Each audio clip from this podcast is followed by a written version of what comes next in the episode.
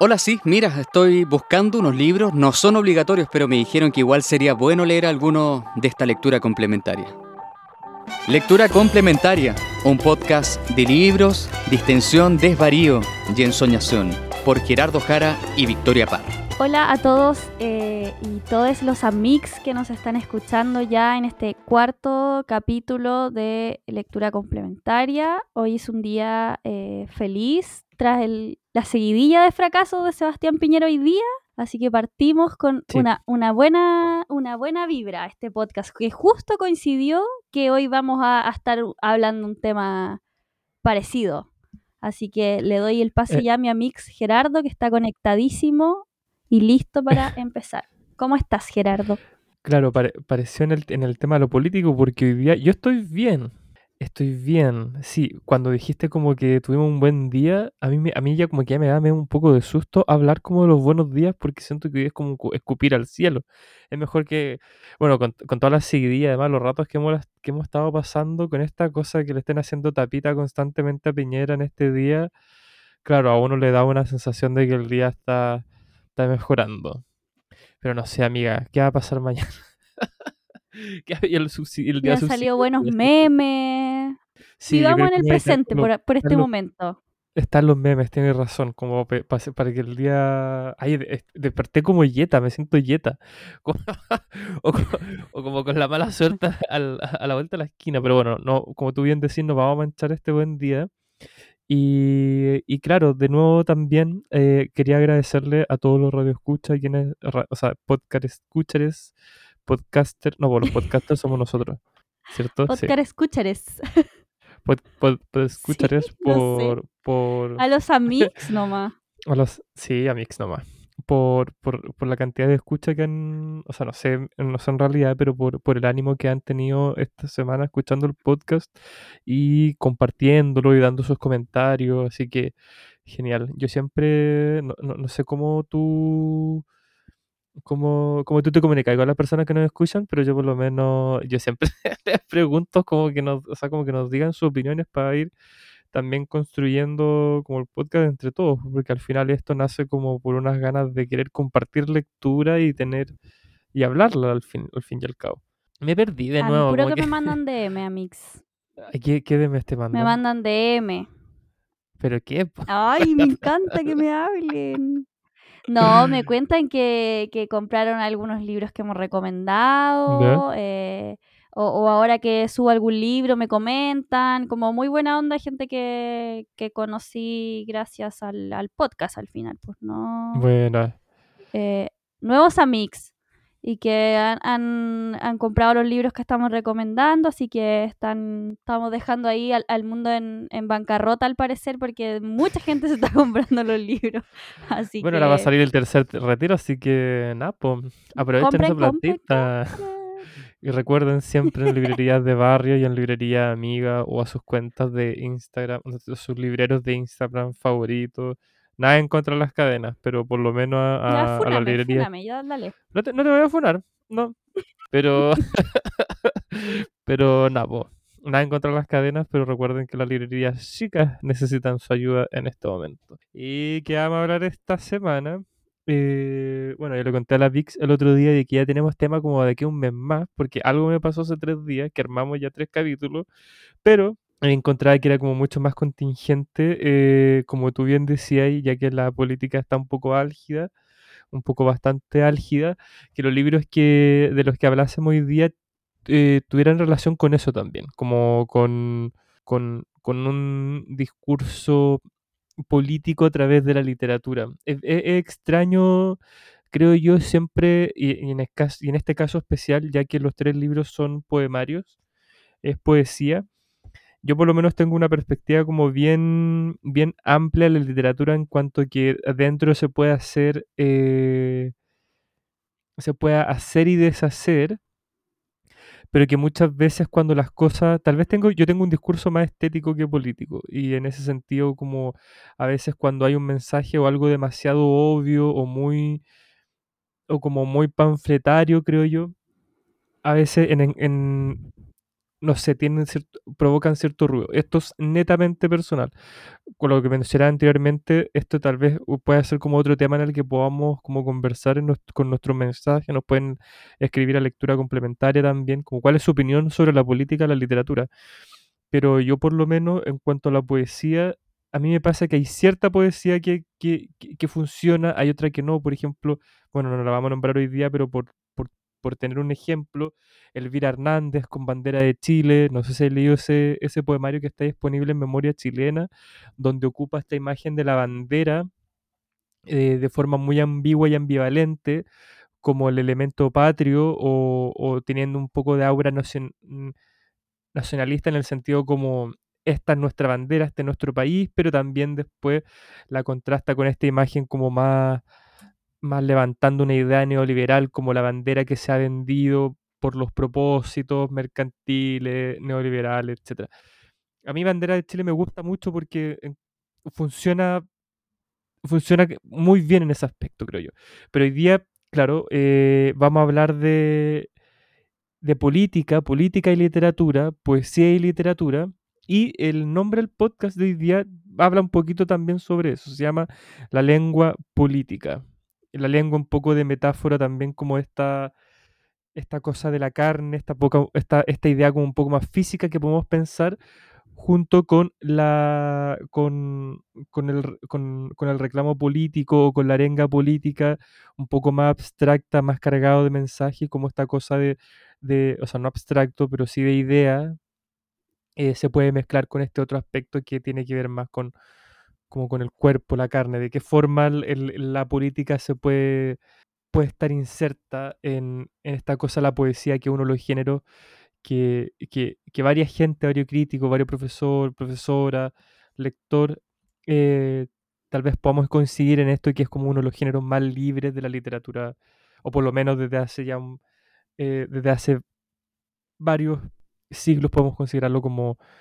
uno de los ejercicios más abiertos y amplios de, la literatura. Así que eso, amiga. Permítese, voy a tomar un bebida.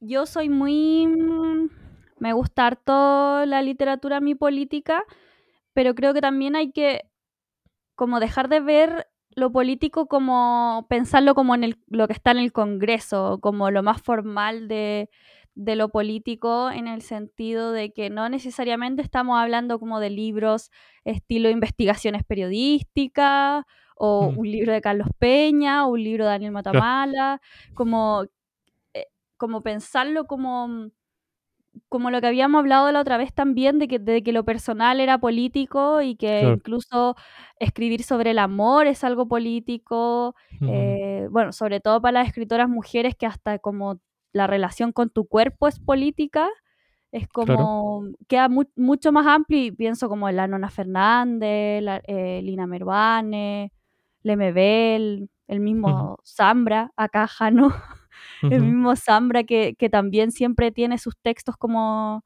cubiertos de política sin necesariamente estar escribiendo una historia política como de algo, sino que como más que nada situado como en un contexto en donde Chile tiene una historia como Brigida igual y que ellos siempre la, la, consideran, la nona Fernández sobre todo. Entonces creo que, que igual es, como, como interesante ver cómo lo incorporan, porque claro, tampoco la idea es que te quede demasiado obvio, claro, si hay libros que son como desde una trinchera, obvio, pero como mm, que te queden frases como metidas entre medio, como muy eslogan y, que no tengan, y que pasa a veces como que no tienen nada de relación con tu historia y como que de repente agregaste un párrafo como para cumplir con algo y, te queda como muy desconectado. Yo siento que en lo que trajiste hoy pasa como, como todo un poco lo contrario, sino que más bien es por el lado también de, lo personal es político, se va más como por ese por ese lado, así que ya yo creo que nos da pie para que partamos, no sé cuál, con cuál vas a mm. partir. Sí, vamos a partir. Eh, y antes un poquito como para agregar, o tal vez como para resumir tampoco la. Porque creo que me fue en bola. A mí lo que me pasa, Puente, con, con, con lo político es que es tan. Eh, es un mensaje tan directo, es una idea tan. tan cualquiera sea esta, es tan directa y es tan potente que a veces, o sea, no a veces, siento yo, esto de nuevo, súper personal, que al vincularlo con la poesía, la poesía siempre va a tratar como, o sea, creo yo, de nuevo, por lo menos la que a mí me gusta, o, o, o, estoy pensando, ponte, no sé si lo ubicáis, pero en un, en un libro que es un ensayito que se llama, ensayito, no, un ensayo, que se llama Sentido y Ceguera del Poema de Mario Montalvetti, editado por Bisturí 10, donde habla un poco de, de cuando el, el, el, el, lenguaje de la poesía cobra sentido, o como cuando es poético, por decirlo de alguna forma. Entonces va tomando algunos ejemplos, por ejemplo, el lenguaje periodístico, su idea es comunicar, la, la literatura o la novela es narrar, pero la poesía cuando cobra sentido. Entonces va tomando unos ejemplos y a resumidas cuentas, explicado muy a grosso modo, es cuando, o sea, el lenguaje es poético cuando como que se excede a sí mismo, excede su Mm. sentido, como que eh, la imagen o la, o- o la idea de la, de la poesía funcionan desde la imagen, pero más allá, desde el mensaje, pero más allá. Entonces, cuando, claro, cuando pienso, e- es muy lindo ese ensayo, si lo pueden comprar es de Bisturí 10, no, no, no debe ser difícil de conseguir. Y aparte un ensayo que está escrito en verso, que eso es como que le agrega un caché más. Pero claro, me pasa que, claro, con esta contraposición, o sea, no sé si contraposición, pero sí como algo que tiene que ser muy directo y entendible versus un ambiente que, que siempre va a funcionar, de- o sea, como que siempre va a apelar a la ambigüedad o lo, o lo abstracto o a lo, o a lo grandilocuente, a, lo- a gran, a, a un grandes temas, grandes sensaciones, como qué sucede. Pero ya como para irnos al, al para empezar, niña, a hablar del libro. Sí, es que, es que este tema es como muy, muy bacán porque, eh, bueno, eh, yo le- como les había contado, leo hartas mujeres, entonces para mí, como el hecho de que una poeta, por ejemplo, escriba em, sobre que, no sé, que tiene muchos complejos con su cuerpo, que odia su cuerpo y cuente como alguna cuestión así, ya es político, es como una decisión política escribir sobre eso, como y no necesariamente como teniendo que poner en el texto como el patriarcado, palabras así, o como la opresión de no sé qué, pero como incluso la decisión de escribir sobre ciertas cosas ya es como un, una decisión eh, política querer mostrar algo así. claro, estáis, estáis poniendo cosas sobre la mesa. Claro. Y, como, y de Y qué ahí veis tú cómo la persona lo claro. interpreta. O sea, esa también es otra cuestión, pues que podemos interpretar un poema totalmente di- de manera distinta, dos personas. Claro. o sea, y, y- la libre lectura del. que- eh, claro. Ay, me tupí. Eh, es que justo estaba mirando cuál de los tres libros empezar. Y yo creo que vamos a empezar con algo que nos llegó hace poco. Porque, bueno, de nuevo el tema va a ser política. Y traje a tres poetas mujeres. Entonces, eh, Amo. Vamos. ay, Primera vamos decisión hablar- política tuya. Primera decisión política, poesía, mujeres, y también vamos a ir explicando un poquito de, de qué, por- porque no van a estar sola, no van a estar hablando solamente de ser mujeres, pero sino que también de un discurso junto con eso. Entonces vamos a ir explicando un poquito más o menos de, de, de dónde está lo político en esto. Y vamos a partir con Lucille Clifton, que una poeta estadounidense, nacida en Nueva York en 1936, fallecida en, el- en Baltimore el 2010 y que pertenece, junto con otra poeta, la que vamos a hablar más adelante, a un y con que es Adrienne Rich, junto con Alice Walker, Audre Lorde, June Jordan, que son todas poetas que desde la mitad del siglo XX en adelante eh, son reconocidas porque en Estados Unidos tienen, se hacen cargo de distintas aristas de, de generar una poesía política. En este caso de Louis Clifton, desde desde la poesía racial, desde la poesía afroamericana, y cómo desde ese lugar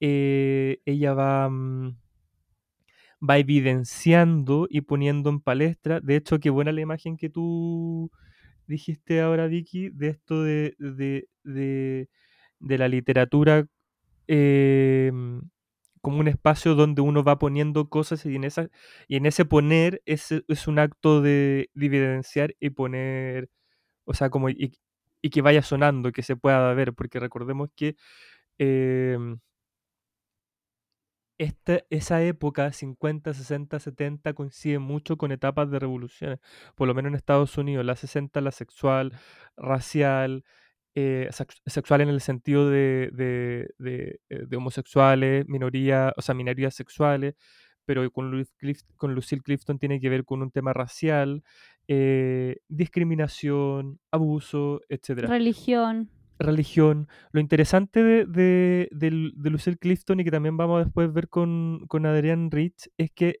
su los mensajes, y esto encuentro que también es político hasta cierto punto, los poemas son sencillos.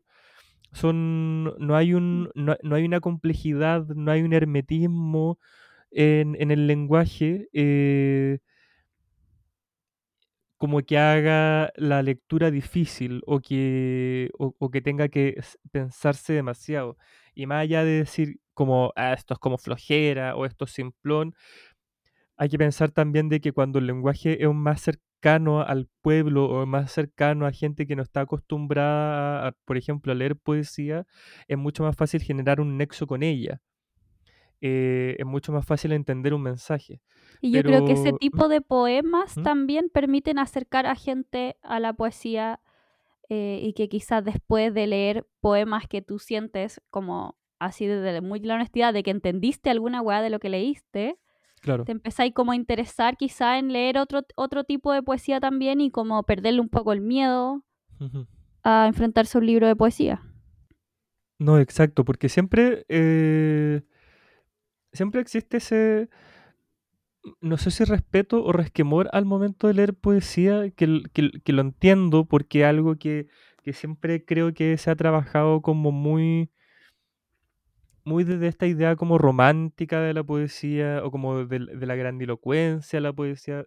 O sea, esto lo digo también porque es uno de los géneros que, que, que trato de leer más o por lo menos de estudiar más de hecho, hay un libro muy interesante editado por, la, por, eh, por Editorial Laurel que se llama ¿Qué le tema la poesía? donde hablan un poquito de esto, como que, que, creo yo que lo difícil de la poesía es que, de nuevo con la idea que había dicho en un principio, es tan, es tan abierta, es tan laxa, es tan...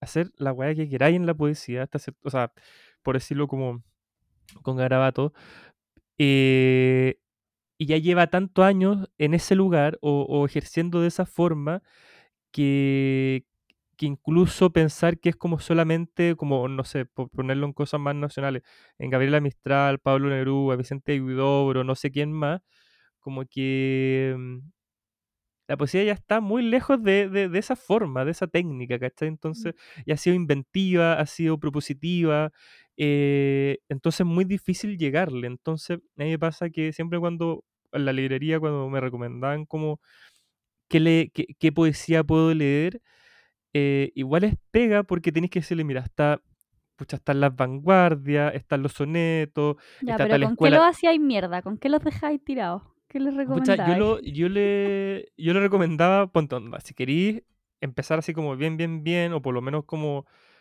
encontrar...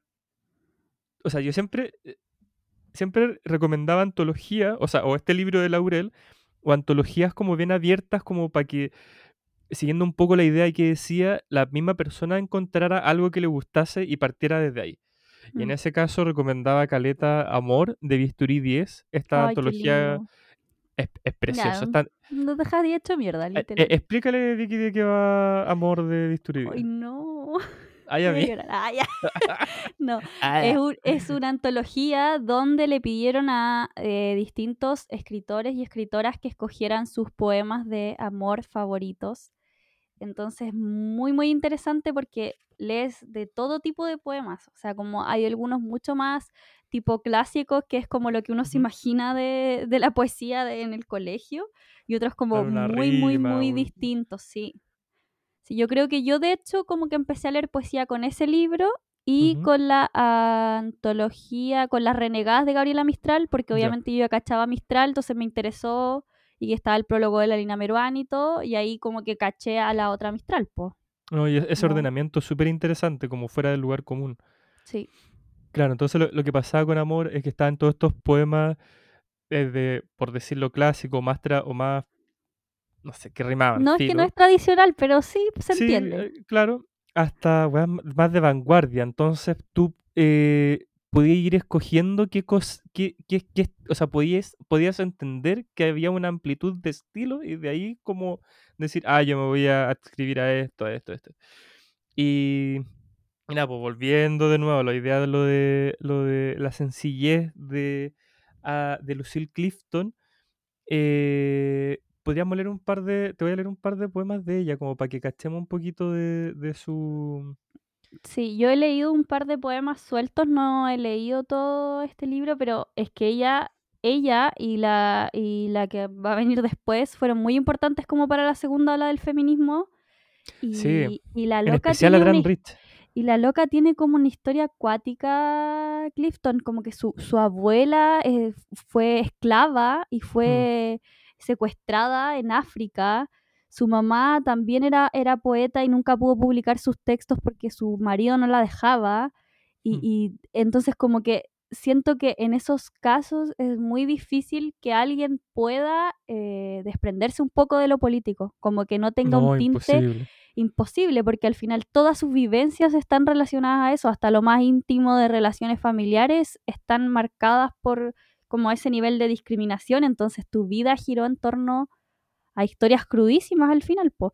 Y, mm, y bueno, aquí tú nos vayas a leer un poco, yo lo que eh, como que he logrado leer de ella es que es muy, y de las tres en realidad que, que vas a hablar, de muy de un nosotras, como... eh, Sí, sí. bueno, dale nomás, así que léenos No, no. para que vayamos. Traté de, de pillar algunos em, porque tengo este hábito de leer poemarios y voy marcando los que más me gustan, así que voy a cachar los que están rayados. Como eh, forma, a lo que voy es que voy a ser azaroso. Las mujeres perdidas. Necesito saber cómo se llaman estas mujeres con las que habría caminado alegremente como los hombres van en grupo, bamboleando los brazos y esas otras sudorosas con las que me habría juntado después de un partido difícil para chismear. ¿Cómo nos habríamos llamado las una a la otra entre risas y cervezas? ¿Dónde están mis pandillas, mis equipos, mis hermanas extraviadas, todas esas mujeres que podrían haberme conocido? ¿En qué parte del mundo están sus nombres? El nacimiento del lenguaje. Yadán se levantó con miedo en el jardín, sin palabras, para nombrar el pasto que arrancaba con los dedos sin lengua, que nombrase el sabor que brillaba en su boca, se habrá cortado el dedo con el pasto, habrá sido el primer acercamiento al lenguaje, se habrá visto rodeado de sorpresas, habrá temblado de emoción, habrá dicho en voz baja, Eva. Hablando de la pérdida, empecé con todo, padres, dos dedos de más, un hermano al que arruinar, era una chica rica sin plata, con un vestido rojo. ¿Cómo llegué a estar sentada acá en esta casa vestida con un nombre del que no escuché hablar hasta que me hice mujer? Alguien se robó a mis padres y escondió a mi hermano. Los dedos de más me los cortaron. Me quedan mis manos comunes y corrientes y no tengo nada más que darte que poemas. Y el Concha tu último... madre la amo. Oh, ya, ay. Más, Espérate, y el, más. y, y el último para que empecemos a hablar de, de esto. Ah, este que me gusta mucho, espérate. A mí Las Mujeres Perdidas Yes. es el favorito de los que he leído y justo lo partiste leyendo. Todavía no terminé. Posible como la levadura, inminente como el pan, un conjunto de hábitos prudentes, un conjunto de preocupaciones. Más segura de lo que estaba, cambiante, cambiada, sigo siguiendo donde estuve, la mayor parte de mis vidas es a donde voy. Es que Chao. me... Chao. Chao, ya, se terminó la... se terminó la tontera. Eh, es- me, me medio tupí antes de empezar a leer porque justo hablaste una cosa muy, muy linda y que justo eh, coincide con el primer poema que acá tocamos, que esta cosa de, de, como co- la colectividad, como estoy hablando por mí, pero también estoy hablando por quienes están y también incluso por las que quieren, quienes no están y con las quienes podría haber estado. Eh, ese poema es como más, más, más sencillo, pero Mm. por ejemplo con el, con el último, donde habla de ir yendo, de estar estando, como que cuando juega con, con esos verbos, ahí creo que tiene esta cosa que te hablaba antes, como de, de, de a pesar de ser una idea muy sencilla, está expresada con un lenguaje que igual te, no, no, no es complejo, pero sí, sí queda como un, como un ruidito, como, Mm. no sé, como algo eh, no, no sé cómo explicarlo, tiene que ver como con algo que ya trasciende un poquito del, del mero mensaje, tiene que ver como con una sensación.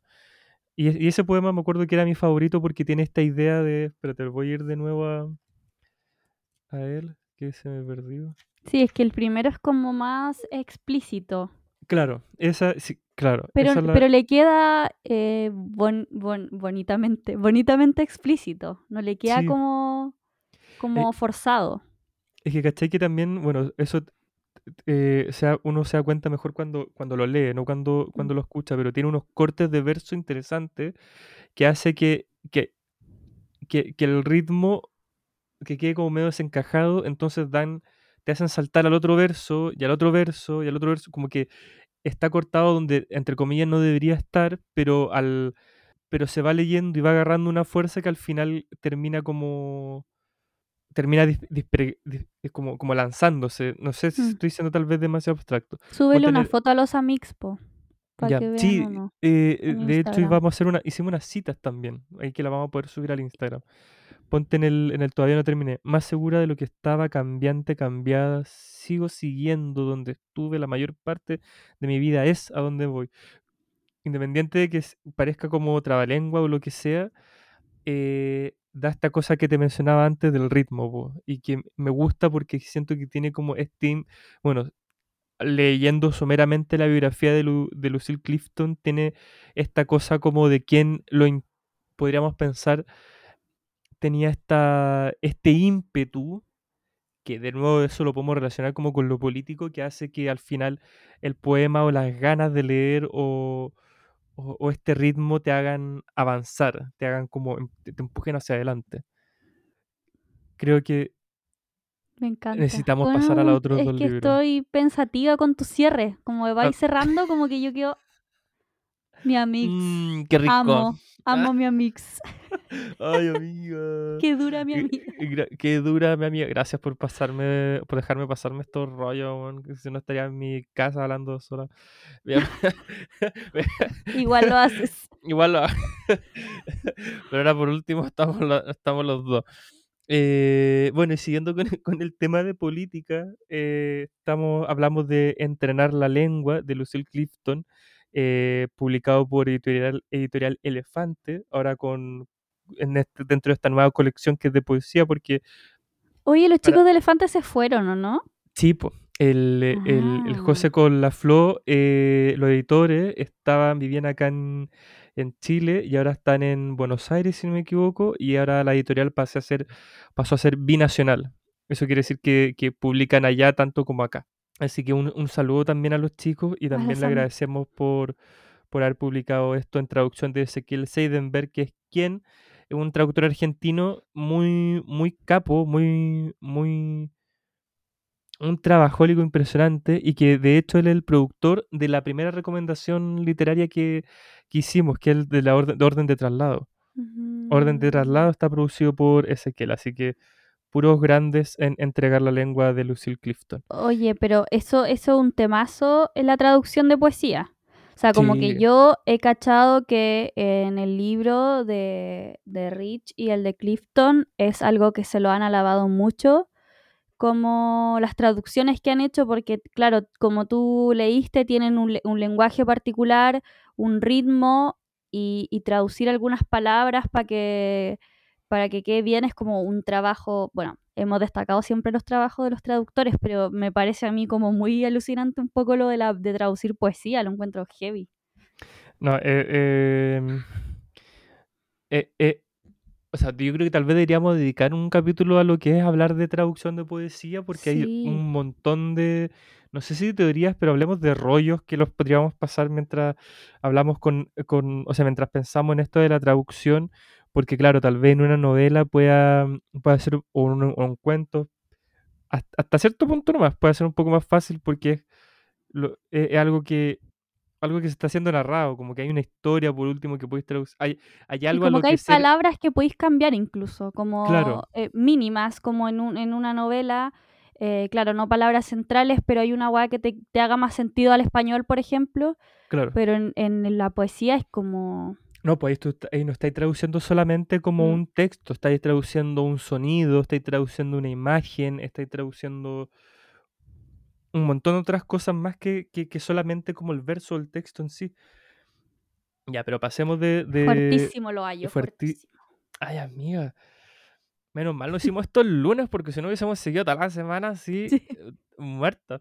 Ya, eh, esta, para, para seguir con el tema de la, de la política dentro de la poesía, quería pasar como a otra como a otra arista, que en este caso tiene que ver como con el territorio y también eh, el feminismo eh, desde, desde, desde el reclamo de... ¿Cómo lo puedo decir? Desde el, desde el territorio... O sea, por un aspecto, el tema de la discriminación por territorio que sufren las regiones en Chile y también por otro lado en, otro, en otros poemarios, ya que estamos hablando ahora de Polvo de Huesos, una antología de Rosabetti Muñoz seleccionada y prologada por Cult Fork. Eh, eh, y lo que pasa en la, en la poesía de Rosabetti Muñoz es que cada poemario tiene una, una, mm, una perspectiva o tema distinto. Por eso te decía de que hay un poemario donde habla este tema del, territorio y las regiones, y hay otro que habla de, protesta contra el abuso y también eh, violencia ejercida contra las mujeres. Y, y claro, quería tomar estos otros, estos otros dos puntos para seguir como con esta línea de, de- poesía política. Rosabetti Muñoz, nacida en Ancud, eh, profesora, ahora también creo que se está tirando constituyente. Seca. Y en, sí, y en un momento también estuvo, eh, nomi- o sea, es- estuvo como, como muy en boga en el 2020 por el, por el Premio Nacional, que al final se terminó dando a Elikura Chihuahilaf. Déjame googlar para no quedar de ignorante. Sí, era, Eh, era ese. Era ese, el Premio Nacional, ¿cierto? Pero tú, eh, el- con el que la antología que traes es la que le eh, eh, la hizo ganar el premio. mm, Ay, se me fue. Amiga, recógelo, yo te espero. Ay, pero un premio que ganó con este libro y que ya, se me olvidó.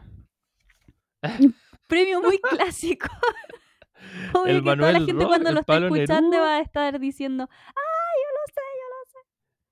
Eh, amiga, ¿cuál? ya, chao. Ya, sí, dejémoslo ir. Aprendemos, este aprendamos a soltar. Aprendamos a prepararnos más. Sí. Perdón lo casero de esto, pero, pero somos gente que tiene trabajos aparte. A mí por lo menos, y mi la memoria es 11 como de la noche. Y son las 11 de la noche, mi memoria es como lo yo también. Pero, mira, mientras yo hablo, Rosabetti busca el premio que se ganó. Eh, nada, pero vamos a hablar de, la, de esta antología de, de- de polvo de huesos que, bueno, eh, bueno, expliquemos también lo que es una antología. Una antología es una selección, eh, a- o sea, a grandes rasgos, es, solamente una, una, una selección de la obra.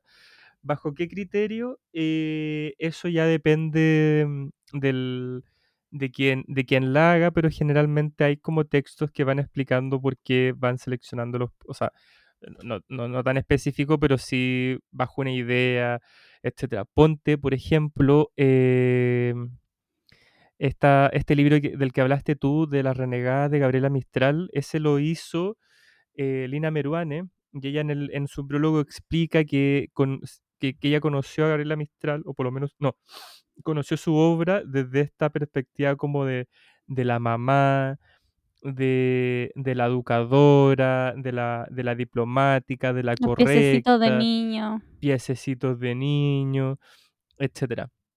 Entonces ella después, cuando fue conociendo más su obra, se dio cuenta que había una Gabriela Mistral más arrebatada, más intensa, más bruta, bueno, no sé si bruta la palabra, pero, pero sí más dura y también más, más solitaria, más desarraigada. Entonces ella hace eh, las renegadas eh, organizando una, o sea, organizando la selección de poemas que ella hace, pero teniendo estas ideas eh, debajo. De hecho, están ordenadas según como grandes temas que ella va que ella va haciendo, que tiene que ver con este tema del territorio, del exilio, de la pasión, del, del, del desaire amoroso, etcétera, como para decir, bueno, o sea, todo bien con la Gabriela Mistral, eh, eh, mamita, educadora, pisecito y todo, pero es también, pero yo encuentro que también, yo, Lina Veruane, encuentro que también es importante darle esta otra visibilidad.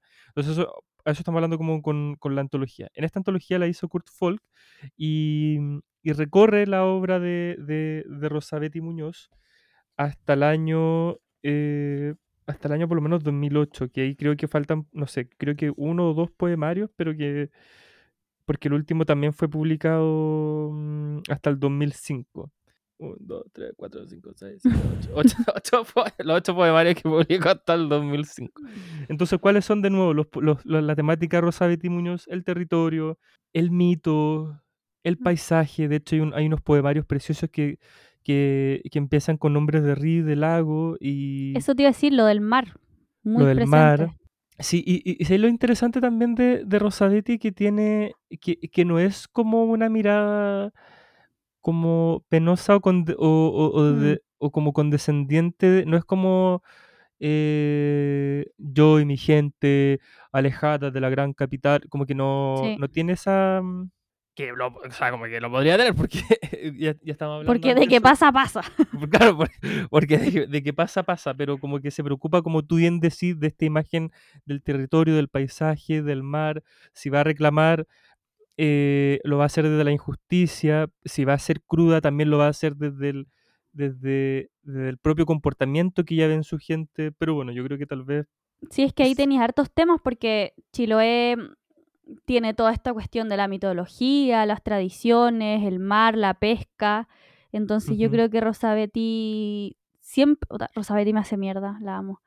Pero Rosabetti siempre eh, tiene esa weá como de que escriba sobre lo que escriba, el tema que escriba, siempre está Chiloé. Claro, Entonces so- esa es como su, eh, su postura política que al final, como tú la cuestión que le hay de Rosabetti, al final está haciendo algo como político, te está situando en un lugar, mm, eh, eh, ya sea contándote algo bueno, algo malo del lugar, no sé, pero siempre te está situando y, eso es ella, porque ella lo tiene como muy presente, el tema de sus raíces para ella no es... eh, eh, algo secundario en haber nacido en Chiloé, pues, y, por eso ahora, bueno, ahora es candidata brígida y todo, por, por su distrito, entonces como que es cosa de, de leer un par de poemas y te vas a dar cuenta de que para ella es algo fundamental en su vida. Estoy rellenando mientras Gerardo busca los poemas, ojalá pudieran verlo, su cara de concentración, hojeando todo el libro. Amiga, también te está full, full escuchando. Y sí, Mm. se nota también en su poesía esto de. No es, no es alguien como que mira la tierra, sino que. O sea, no que habla desde la mirada que tiene de la tierra, sino que habla de alguien que está en la tierra misma. La como en el- vive. la... Ay, me puse, me puse cubano. Ella vive la tierra. Ella vive la tierra. No, pero Oye, es pero es como lo, es como lo de la, lo de la Pilar Quintana, po, que al final, que ella estaba como en un lugar como Chiloé, que al final, como que tú, si no conoces Chiloé, igual te haces una imagen del lugar y como que le dan a su escritura ese ritmo de lluvia y de mar, eh, de frío, eh, no sé, seca. Vamos. Sí, me, me, me hice la preparada, pero al parecer no lo estaba tanto. Ahora sí me No te acordé de los poemarios que me gustaron. Un posit para la otra. De esta del 2005, de En nombre de ninguna. Esta, la de la foto, es la misma que jugaba con su muñeca todo el día y en la noche la arropaba para que no sienta frío ni miedo. Se resistió a tirarla cuando perdió un ojo. Siguió negándose cuando cayó sobre la estufa y se quemó el brazo de goma, y cuando se le apelmazó el pelo, y cuando quedó con una sola pierna. Es la misma, sin señales de pena. Posa con los restos del recién nacido sobre los trapos con los que limpió el piso. La sombra de la hija. La sombra de la hija va cosida al costado murmura que nadie se muere la víspera. Su ácida compañía es oleaje en el mar espeso y opalino de la sangre. Repite también que falta grave no dedicarse al amado, abandonarlo en su ser infinito, su pobrecito efímero.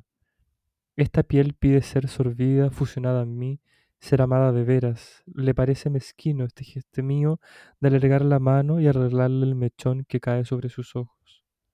Misterio gozosos. Ese soplo que fuiste se ha sumado a nuestro aire. Tu nuevecito pulmón tiene ahora el fuelle trabado. Silencio en las cavidades. Falta una mirada sobre las cosas. La tuya. Unos gramos perdió el universo, aquí donde todo es pérdida. ¿Cómo van, a ¿Cómo van a pesar tus obras al final de los tiempos? ¿Cómo te van a pedir cuentas? Adormecidos por el olor de las flores, el calor de las velas, el aguardiente, un poco ebrio, podemos ver cómo se acerca la barca que viene a buscar al niño. Los portadores tambalean yendo al embarcadero, cegados por la luz del día, apenas notarán el traje descolorido. Descanse y contempla cómo los elementos se encargan de borrar tu nombre en la cruz. Tiene un poemario donde habla, eh, donde hace como las veces de las ovejas de un de un cardumen, iba a decir, ¿cómo se, de un rebaño. ya. Tanto de una oveja su rebaño, ¿no? Eh, sí. Tiene mucho escrito sobre ovejas. Bueno, son muy buenos, pero reintegración al rebaño. Ya no me miro al espejo. ¿Para qué? Con el nuevo día no llega la posibilidad de cambiarme el rostro y el cuerpo. No, yo ya no me ocupo de esas cosas. Ahora soy feliz. Y evito las calles solitarias. El peligro del silencio es declarado. También me escapo de tus ojos de un grito de una abeja descarriada. Lo que hace tristes y estrujados de muerte mis gritos es lo apremiante del tiempo y lo equivocado del camino. La sensación de ver fantasmas en cada rostro. Tengo extraños síntomas, sangre espesa en la boca, fotos de niños moribundos aparecen corcheteadas en mis ojos, presiento terribles desgracias. Se me abrieron de golpe las ventanas y tuve que, arrancar tuve que arrancar del rebaño los dolores del planeta persiguiéndome como perros. No sé dónde llegaré sola y despavorida, segura de lo que dejo. Espero vientos definitivos. Abandono la sonrisa insulsa para esperar una muerte de pacotilla. Desprecio las fotografías viejas de vacaciones viejas. No quiero casitas hechas de ahorros y olvidos esenciales no más indolencia frente al universo, no salvadoras, limonas, ni servicios relucientes, ni autos para dar vueltitas por los alrededores, no a los trituradores eléctricos de sueños, no puedo seguir estirándome los dones divinos. Hay que salir a la calle y zarandear a todo el mundo, traumatizarlos si es necesario. Cualquier cosa mejor que verlos bailar salsa u otro similar al compás de los siglos. Bueno, esto mm, de nuevo haciendo match que el con el que partiste era igual el que yo tenía anotado. en nombre de ninguna. bueno, estos poemas también están en emisión circular, en esa antología que sacó sí, la Lumen. De Lumen, sí. Yo los leí ahí. E, eso igual es, eh, eh, si quería amigo un día podríamos como tratar de intercambiarlo. Eh, ay, aquí soplaste, ganadora del premio Altazor de Poesía. Ya el 2013. Eh, es un ejercicio igual eh, que sería como interesante seguir un día lo podemos hacer, amiga. Eh, o si alguien radio, tele, podcast escucha, lo desea hacer, como comprar antologías de o sea, antologías del mismo poeta, pero de distintos antologadores. Mm. Porque, de nuevo, en el ejercicio de pasarse rollo, uno puede también intentar cachar como cuál es la mano de uno y de otro. No sé si tú tenías algún poema tal vez que nos queráis eh, leer de, la, de, los que también tú escogiste de, de Rosabetti Muñoz? Sí, puedo, sacarlo de mi perroteca, si me da un Por favor. instante. Guaf. Ya llegué de mi, de mi, de mi traslado a la perroteca. Receso en la perroteca. Bueno, en, Misión Circular también está separado y tiene un capítulo que se llama De baile de señoritas. Y ahí trae un poema que siento em, que es muy mezclado todos los temas, territorio, todo, así que lo voy a leer. Se llama Barrio de Viudas. Más abajo de la iglesia San Pedro comienza la calle de las pobres hermanas y dobla dos cuadras más allá, hacia las madres llorosas, resistiendo la persistente lluvia al fondo, el paisaje de las esposas solas, todas con los vestidos ajados, sentadas al lado afuera de la puerta, esperando a que los hombres vuelvan. Se sueltan el pelo a la hora en que los muertos húmedos juntan restos de naufragio, amoblado casa como ellas soñaban, y buzos de mangueras perforadas buscando el alivio en el fondo del mar. Repica interminable la campana sumergida, mientras los vivientes descansan, deambulan por el barrio el puñado de voces. Vuelvan, se lamentan las viudas, recuperen la carne de sus huesos. Pero ¿cómo regresar de las olas vigilantes? ¿Cómo brillar después de tanto oscuro? Ah, Chao, siento como... me voy. siento- eh, Muy chiloé, como sí, la pesca, eh, la paisaje mitología con el mar, nublado, sí. viento. eh, ay, la próxima una, vez que va... y ¿Ah? una cosa común ¿Mm? de tu esposo, bueno, lo digo así porque ya la mayoría de, de los hombres se dedica a la pesca, ¿Mm? eh, sale a trabajar y no vuelve. Claro. Hablar de como de ese quiebre, de ese miedo que ocurre. No, yo creo que... Tenemos nuestro shock de este episodio. No, espérate, y falta un tercero. Aviso de utilidad lectora.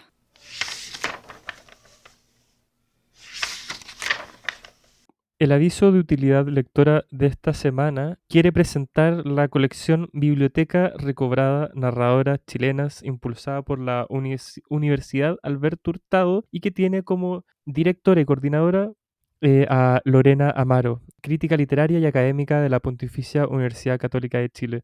¿De qué se trata Biblioteca Recobrada? Es eh, una colección que busca dar nueva vida a la literatura escrita por mujeres en Chile desde el siglo XIX en adelante con obras casi inexistentes en las bibliotecas y librerías de nuestro país. Cada libro eh, ha sido prologado por una escritora o académica cuya área de interés se vincula con la publicación, generando así una relectura en clave contemporánea. Esta selección busca contribuir a la reformulación crítica del canon y de la historiografía literaria. Hasta ahora está publicada Comarca Perdida de María Flora Yáñez con prólogo de Aida Al- May Nichols, Galería Clausurada de Marina Latorre con, con prólogo de Lorena Amaro, Por él de Inés Echeverría con prólogo de Alia Trabuco y el último libro publicado, Los Buscavida de Rosario Orrego con prólogo de Daniela Catrileo.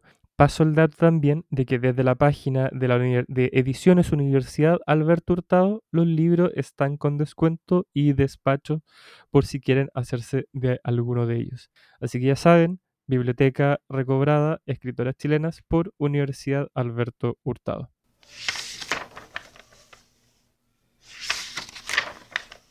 Como que sigo pensando que a veces esto es como una especie de programa de radio que alguien sintoniza en algún momento, entonces como que hay que hacer constantemente Una como repetir. Claro, pero sí que lo voy a hacer igual. Pero nada, pues estamos hablando de poesía política con, aquí con Victoria, mi amiga, mi compañera de lectura complementaria. Hablamos de entrenar la lengua de Lucille Clifton, em, Polvo de Huesos, antología de Rosabetti Muñoz por Kurt Folk.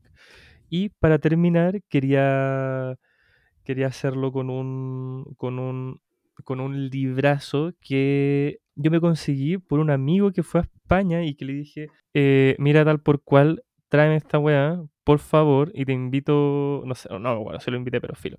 Y le dije, pero tráemelo, me lo trajo, me maravilló y no llegó hasta el año pasado. Y me acuerdo que se lo compré a mi amigo como hace dos.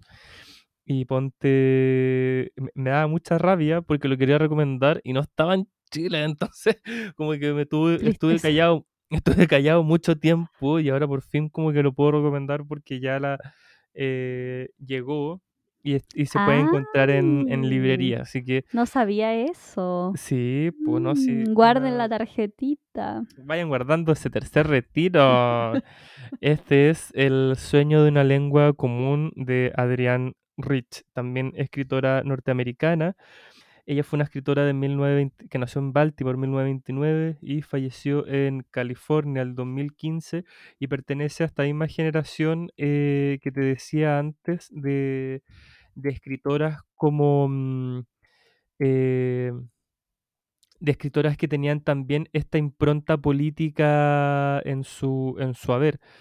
Oye, son, y las tres son como que se sitúan desde lugares muy diferentes, como, bueno, las tres son profesoras eh, de universidad, pero eh, no sé, por la eh, Clifton viene como de una historia racial supermercada, después está Rosa Betty Muñoz como con toda la temática de, Chiloé, y, está Rich que, que, que, es como mucho más desde la academia, pero aún así las tres las vincula esta temática eh, como política y Rich es como brígida igual. Sí, mira, ella como, bueno, ganó el, Premio Nacional del Libro y Poesía, la Medalla Nacional de las Artes, Vega Guggenheim, National Book Critics Circle Award, y, mm, y claro, tú, tú como bien decías, también era profe también ella es muy conocida dentro de los círculos feministas, eh, bueno, por haber participado de ellos también, y por una publicación que se llama eh, Nacemos de Mujer, publicado por Traficantes de Sueño, que también es como parte de una bibliografía, de esta nube de, bibliografía de textos feministas. Ella eh, está vinculada también con lo que es el, el, el, activismo lésbico. Entonces mm. podríamos hablar de que esa es como el otro, esta otra arista, porque estamos mencionando que es, de, que es Em, literatura política, pero claramente eh, cada una como con, con unas trincheras un poco más, como más afiatadas. Este es el primer libro que ella publica tras, eh, después de como salir del closet, después de reconocer abiertamente que es lesbiana, publica este ya como su primer libro conocidamente, o sea, declaradamente pública, públicamente declarada. Pública, declarada, declarada, declarada lesbiana. Eh, sí, y por eso también este libro es muy importante en ese sentido, ya que pone, pone en, escenario o en palestra el, el, erotismo. O sea, no, no, no, sé si tanto el erotismo. O sea, sí el erotismo me da mucha risa porque la trabajamos en un club de lectura y cachamos que era Tauro. Entonces tenía como una cosa como con el cuerpo muy presente en sus poemas. Pero más allá de lo erótico, tiene que ver como con el cuerpo en sí, como una cosa física. Pero claro, también tiene esta e, es, muy, o sea, sus poemarios hablan de forma muy evidente de, del amor entre mujer y mujer. Entonces, claro, eso en su momento también, como tú bien decías, y era... Eh, eh, eh, Habla de nosotras. claro, ahí, ahí, reside, ahí reside lo político. De hecho, también ellas, ellas fue galardonada con el National Book Award y en su momento lo rechazó. O sea, no es que la haya rechazado, sino que dijo, no, este premio no me lo gano solamente yo, sino que me lo gano también mi compañera Alice Walker y la que también habíamos mencionado anteriormente, Audrey Lord, que ya es un poquito más difícil de encontrar su poesía, pero esperemos que llegue pronto. hay, hay, cositas de ella en internet. Sí, pero es muy interesante todo este... Eh, todo este grupo porque es, o sea, tuvo impronta en lo político, en lo académico, se mm. juntaban, publicaban, como que un, un círculo de o una agrupación poética muy potente. Y, y, de fomento también de la escritura en espacios de mujeres, bueno, y, y, en este libro también, o sea, no sé si en este libro, pero ella también suele mucho hacer análisis literario a través de sus poemas, como hablar de otras escritoras. No sé si en este hay alguno, pero sé que he leído en varias ocasiones poemas donde ella habla de otras escritoras. Es que hay un poema muy lindo, pero que no es una escritora, sino que es de Marie Curie, la, científica, y que, mira, si queréis lo podemos leer al tiro. Pero un poquito antes de, empezar ya a leer, eh, encuentro que, o sea, lo heavy, claro, está esta cosa como académica en Adrián Rich, y de nuevo como para antes de acercarnos a su poesía, esta cosa del cuerpo y también de, de, la arenga, del, reclamo, del, del, evidenciar y también de mucha imagen también.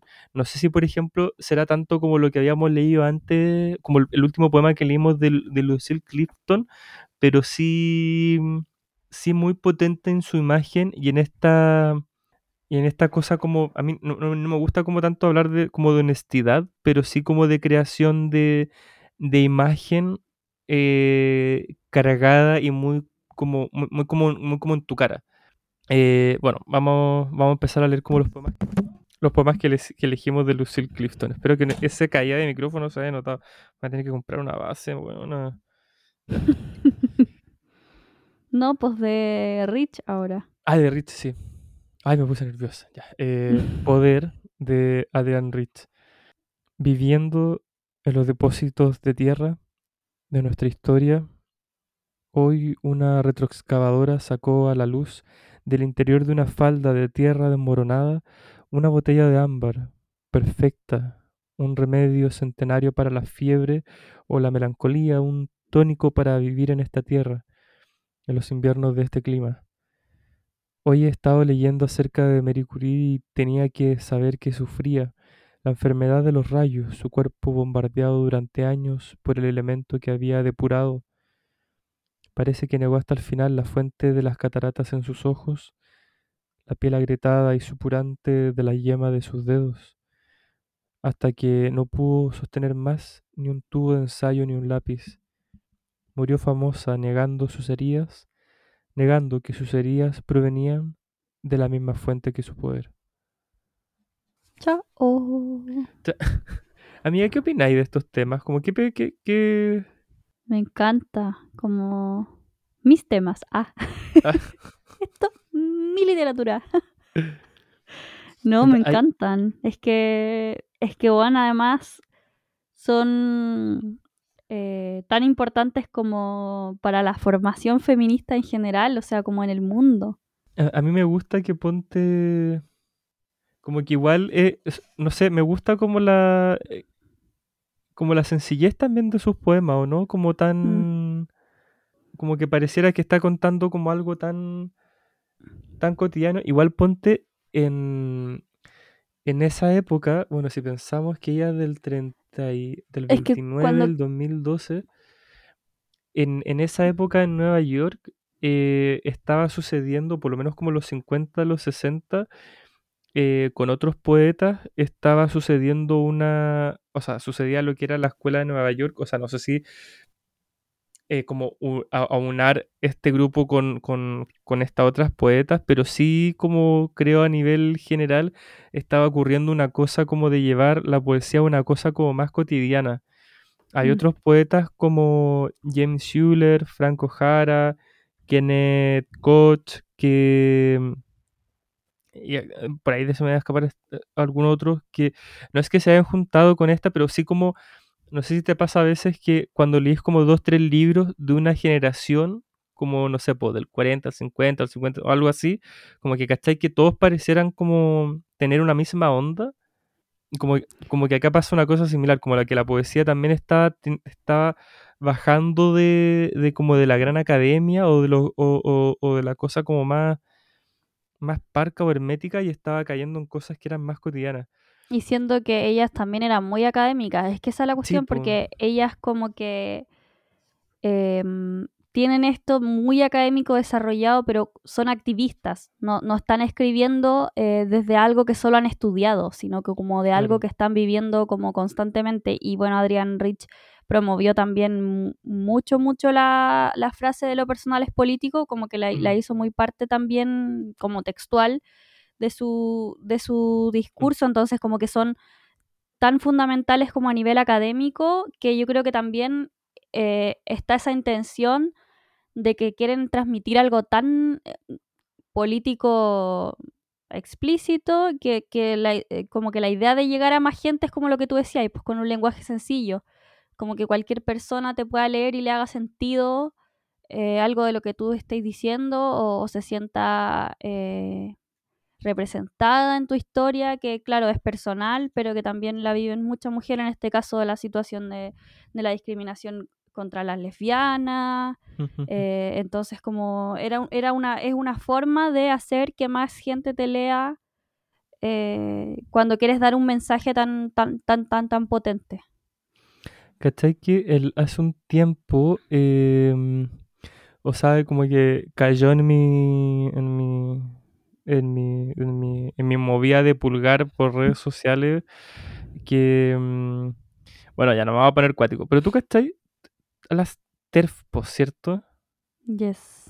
que, bueno, más allá de, de, de- bueno, yo no estoy tan de acuerdo, no sé cuál será tu postura, pero yo no, yo no abogo tanto por, como por la exclusión del, del, de, de la comunidad trans, pero filo. Me la paso peleando con TERF por redes Ya, sociales. bacán, ya, sí, ay, bacán, amiga, que estamos la misma, en la misma vereda.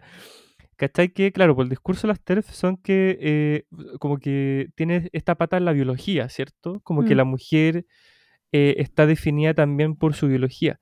Pero lo que yo no sabía era que, claro, en esta como especie como de, mm, de pictoline LGTBQ que, en el que caí, decían de que antes como que existía todavía eh, existía esta TERF, pero incluso como más, tal vez, eh, más pacata y, y era, y en, un primer momento em, eh, discriminaban a las lesbianas porque em, al, al, al, como al rechaz, como al, al que tuviesen prefe- o sea, o sea, no, no es que tuviesen preferencia, sino que al, al, al tener una atención hacia la mujer, negaban, negaban el hombre y así no consideraban como esta idea de, como de, eh, como de complemento, entonces no eran feministas.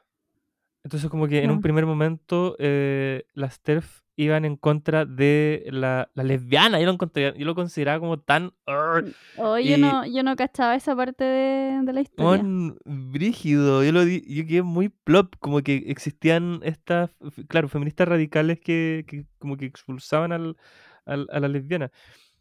Di- digo esto porque, porque creo que eso igual suma un poco a lo que es la importancia de la, de la poesía de, de Adrienne Rich por e- evidenciar como el cuerpo femenino, como, como el cuerpo, como la voz de mujer que habla sobre el cuerpo femenino, ¿cachai? Como, porque mira, hay, en, en este libro está dividido en tres, no sé si son tres poemarios, pero sí por lo menos en tres partes. Voy a dejar uno largo que es precioso, pero lo voy a dejar para el final.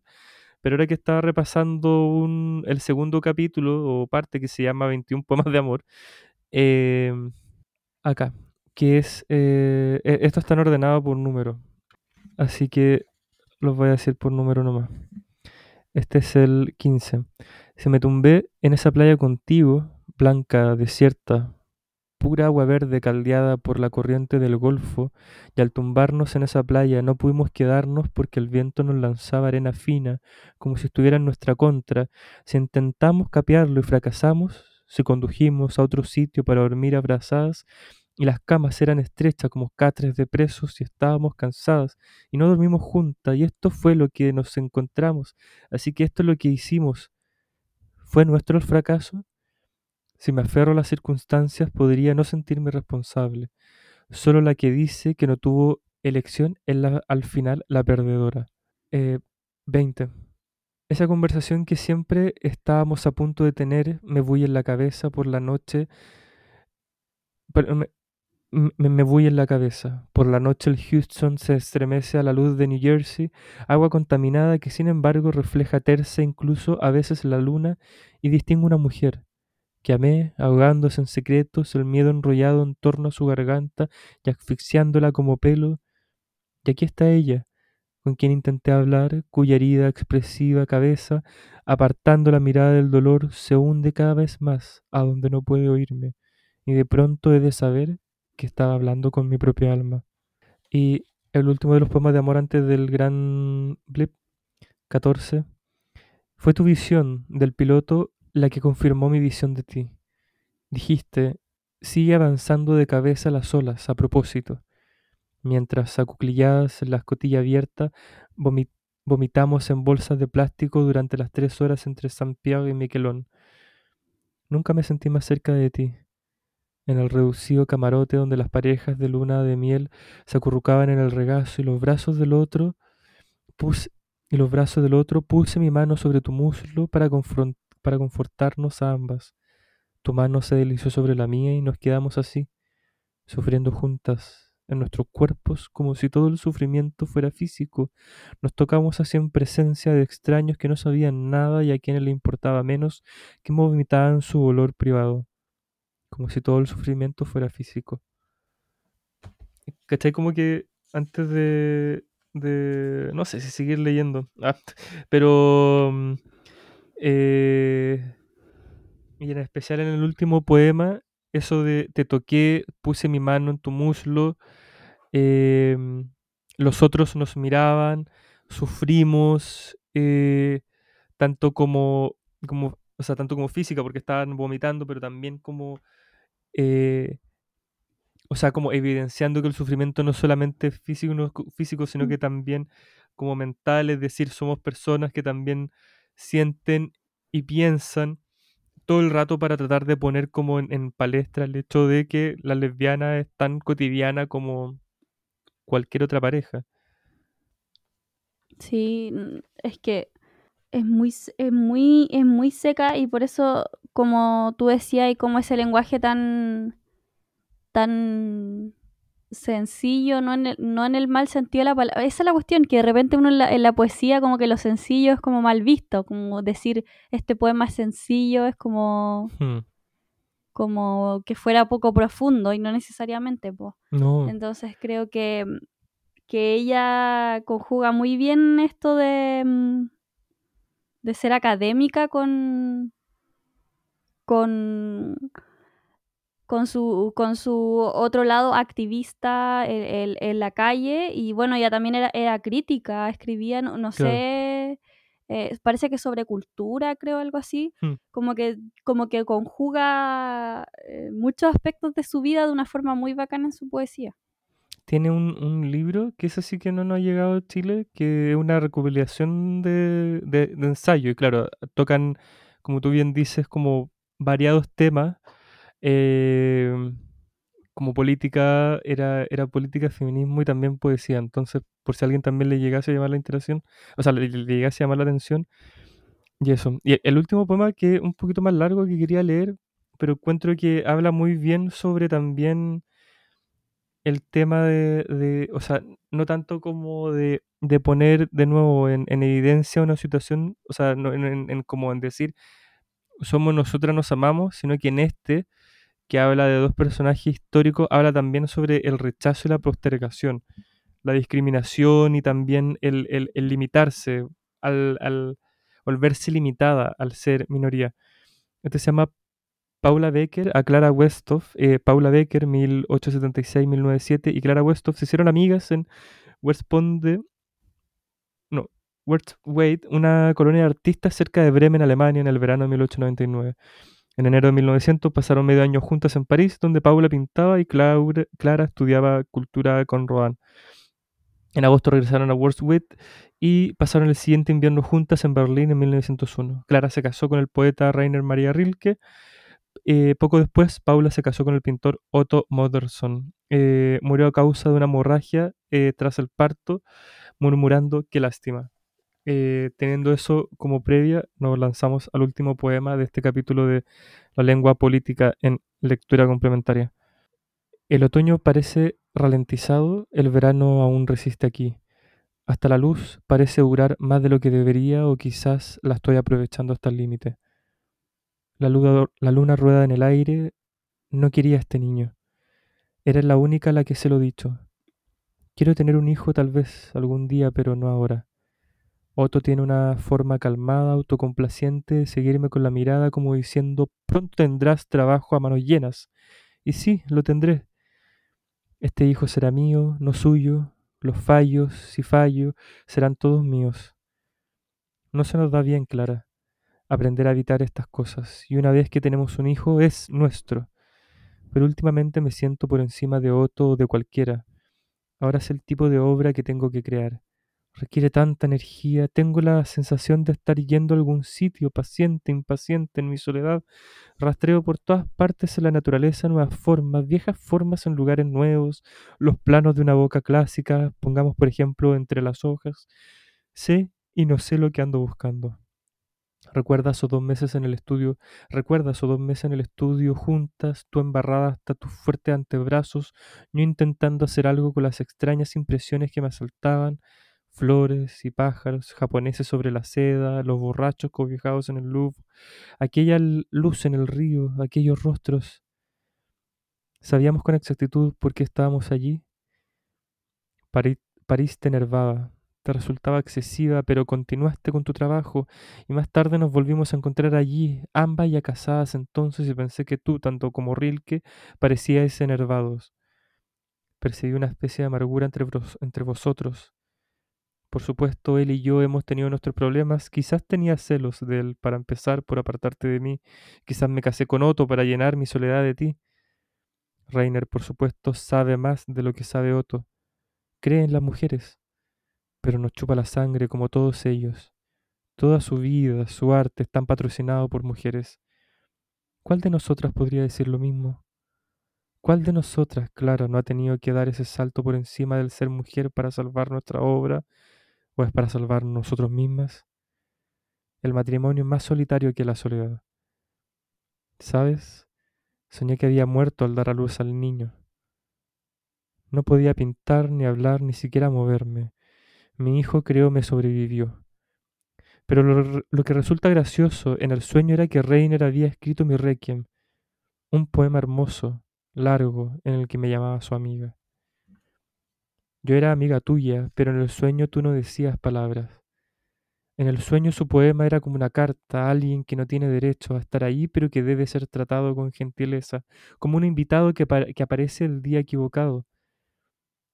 Clara, ¿Por qué no sueño contigo? Esta foto de nosotras dos todavía la tengo, tú y yo mirándonos fijamente mi cuadro detrás de nosotras como solíamos trabajar mano a mano, y cómo he trabajado desde entonces intentando crear según nuestro plan de poner contra viento y marea toda nuestra energía en cualquier tema, sin reservarnos nada porque éramos mujeres. Clara, nuestra fuerza aún reside en las cosas de las que solíamos hablar, como la vida y la muerte van de la mano, la lucha por la libertad, nuestra vieja promesa de no sentirnos culpables. Y ahora siento el alba y el día venidero. Me encanta despertarme en mi estudio viendo cómo mis cuadros cobran vida a la luz. A veces siento que soy yo misma la que patea en mi interior, a mí misma a quien debo dar el pecho. Amor. Ojalá hubiéramos podido hacer esto la una por la otra, toda nuestra vida, pero no podemos. Dicen que las mujeres encintas sueñan con su propia muerte, pero la vida y la muerte van de la mano. Clara, me siento pletórica de obra, de la vida que veo ante mí y de amor por ti, que eres quien, mejor que nadie, por mal que lo exprese, escuchará todo lo que digo y no puedo decir. Otro shock. Amiga, cerremos aquí. Esto fue eh, la lengua política, lectura complementaria, entrenar la lengua de Lucille Clifton, polvo de huesos, antología de Betty Muñoz y el sueño de una lengua común de Adrián Rich. Amiga. Buenas noches a todos. Besitos. Besitos. Chau, chau. Hola, mi nombre es Javiera Tapia, soy periodista y les quiero leer un extracto de uno de mis libros favoritos, es Lectura Fácil de Cristina Morales.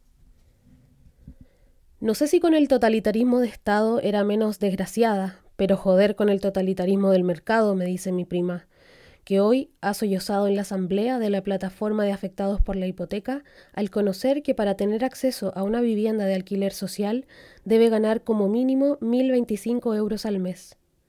No llores, Marga, le digo dándole un Kleenex. Debes consolarte con que ahora el mercado tiene nombre de mujer. Es el totalitarismo del Mercadona, donde las cámaras de vigilancia no están en los pasillos, sino en la cabeza de los empleados, y gracias a eso podemos mangar el desodorante y las compresas y hasta sacar los condones de sus cajas, que tienen la pegatina que pita, y llevárnoslos en los bolsillos. Le tengo dicho a Margarita que se pase a la copa menstrual, para dejar de mangar compresas y tampones, y así tiene sitio en el bolso para más cosas, la miel, por ejemplo, o el colacao, tan caro. Ella me dice que la copa menstrual vale 30 euros, que ella no tiene 30 euros y que la copa no está en los supermercados, sino en las farmacias, y que en las farmacias es dificilísimo mangar. Ahí sí que están las cámaras enfocando al cliente, y además las puertas suenan cada vez que alguien sale o entra. Yo intenté mangarle a otra amiga una copa menstrual por su cumpleaños, y es verdad que no encontré dónde, ni en el corte inglés, y que las farmacias dan reparo. Pero, ¿y una farmacia donde el farmacéutico sea muy viejo, que sea de noche y esté de guardia? Tú deberías dejar de mangar los condones y pasarte a la píldora, me dice ella, porque el ratito que echas abriendo los cuarenta plásticos de la caja es muy cantoso. Ni hablar. Estar chutada de hormonas, estar sistemáticamente medicalizada, con tal de darle al macho el gusto de no sacarla. Yo no sé qué coño tiene la píldora de emancipadora. La recetan los dermatólogos para que a las chicas se les vayan los granos, porque por supuesto el acné juvenil es una enfermedad y no se trata de estar más guapa o menos, no ni de ser un depósito seminal tampoco. Se trata de la salud de nuestras adolescentes, que no me entero. No se puede ser promiscua sin condones, Marga. Nada más que por las enfermedades de transmisión sexual. Nada más que por eso. Ah, esas sí son enfermedades, ¿no? responde ella. Ah, no, respondo yo. Pero si el SIDA no existe, Nati, ¿qué dices? Ni el 1% de la población. Más suicidios hay al año en España que diagnósticos de SIDA. Pero es que yo no follo con españoles, Marga porque son todos unos fascistas. Joder, Nati, eres más reaccionaria que el copón bendito. Y tú eres una hippie, a ver si te cortas ya esas greñas. Esto fue una lectura complementaria, un podcast de libros de extensión, desvarío y ensoñación.